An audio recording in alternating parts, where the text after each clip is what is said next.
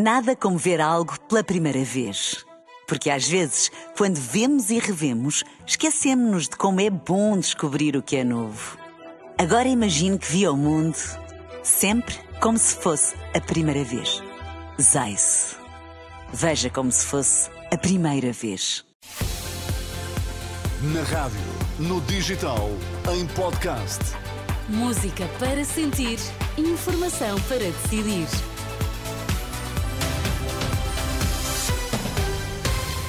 À hora certa, atualizamos toda a informação aqui na Renascença. Vamos saber quais os títulos em destaque nesta edição da UMA. Conselho de Segurança da ONU reúne-se hoje na sequência do apelo de António Guterres a pedir cessar fogo em Gaza, porque a Presidente da República decretou oficialmente a demissão do governo.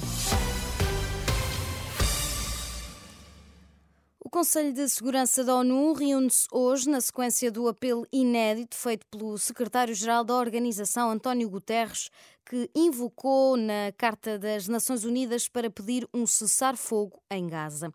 A reunião está agendada para as 10 da manhã, 3 da tarde, em Lisboa.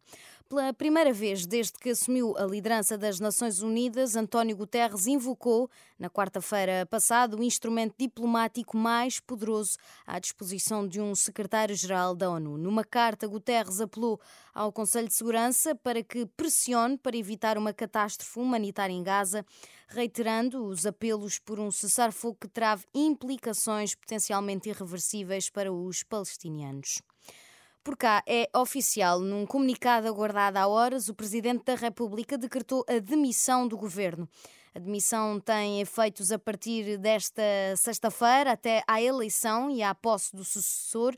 O governo irá assegurar a prática dos atos estritamente necessários para assegurar os negócios públicos, lê-se na nota emitida por Belém.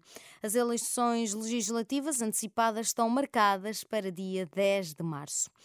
Entretanto, também há um segundo comunicado da Presidência da República. Marcelo Rebelo de Sousa garante não ter tido conhecimento de quaisquer diligências junto do Ministério da Saúde no caso das gêmeas luso-brasileiras tratadas em Portugal com um medicamento inovador.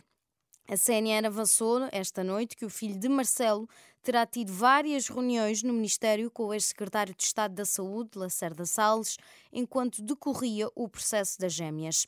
Entretanto, questionado na SIC sobre se o Presidente da República, a antiga Ministra da Saúde, Marta Temido, e o ex-secretário de Estado, Lacerda Salles, estão a mentir caso dizem, quando dizem que não sabiam de nada, o médico António Levi Gomes, do Santa Maria, reafirma que o filho do presidente esteve envolvido e que Marcelo sabia disso. Portanto, dia 28, eu volto a escrever ao Sr. Presidente e digo: Sr. Presidente, é inacreditável, mas dizem-me que os doentes que nós vamos observar vêm por sua indicação.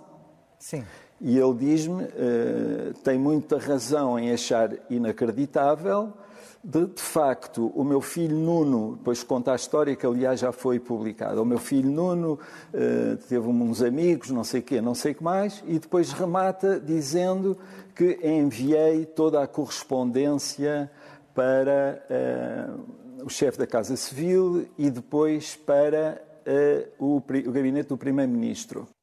O coordenador da Unidade de Neuropediatria do Hospital Santa Maria pede por isso a demissão do Presidente da República. A partir do próximo ano, os jovens com 18 anos vão ter um cheque no valor de 20 euros para comprar livros. A APEL pedia, mas o Presidente da Associação Pedro Sobral diz que para já o importante é motivar mais jovens a ler consideramos sim que os 20 euros são insuficientes e consideramos sim que os 100 euros são, é uma medida razoável, neste momento o que quisemos foi tornar esta medida simples, que os miúdos aproveitam este, este, este apoio, que é não só para comprar livros, mas comprar livros em livraria. Vão à livraria. A livraria é um espaço extraordinário. Principalmente quando nos 15 e 35 anos queremos a novas experiências. A experiência de livraria é uma experiência extraordinária, porque havemos de encontrar alguma coisa que nos vai mudar ali a vida. E, e depois espero uh, poder, uh, no momento a partir que temos esse êxito, e estou muito confiante que teremos taxas de reação muito elevada, é que a partir daí depois os valores se aproximem àqueles que de facto podem fazer um impacto, são os tais 100 euros por, por miúdo ou miúda que faça 18 anos. O Presidente da APEL, ouvido pela jornalista Beatriz Lopes, garante que o processo será muito rápido e intuitivo para os jovens.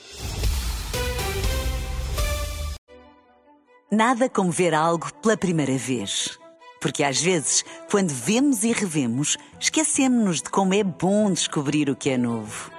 Agora imagine que viu o mundo sempre como se fosse a primeira vez. Zais.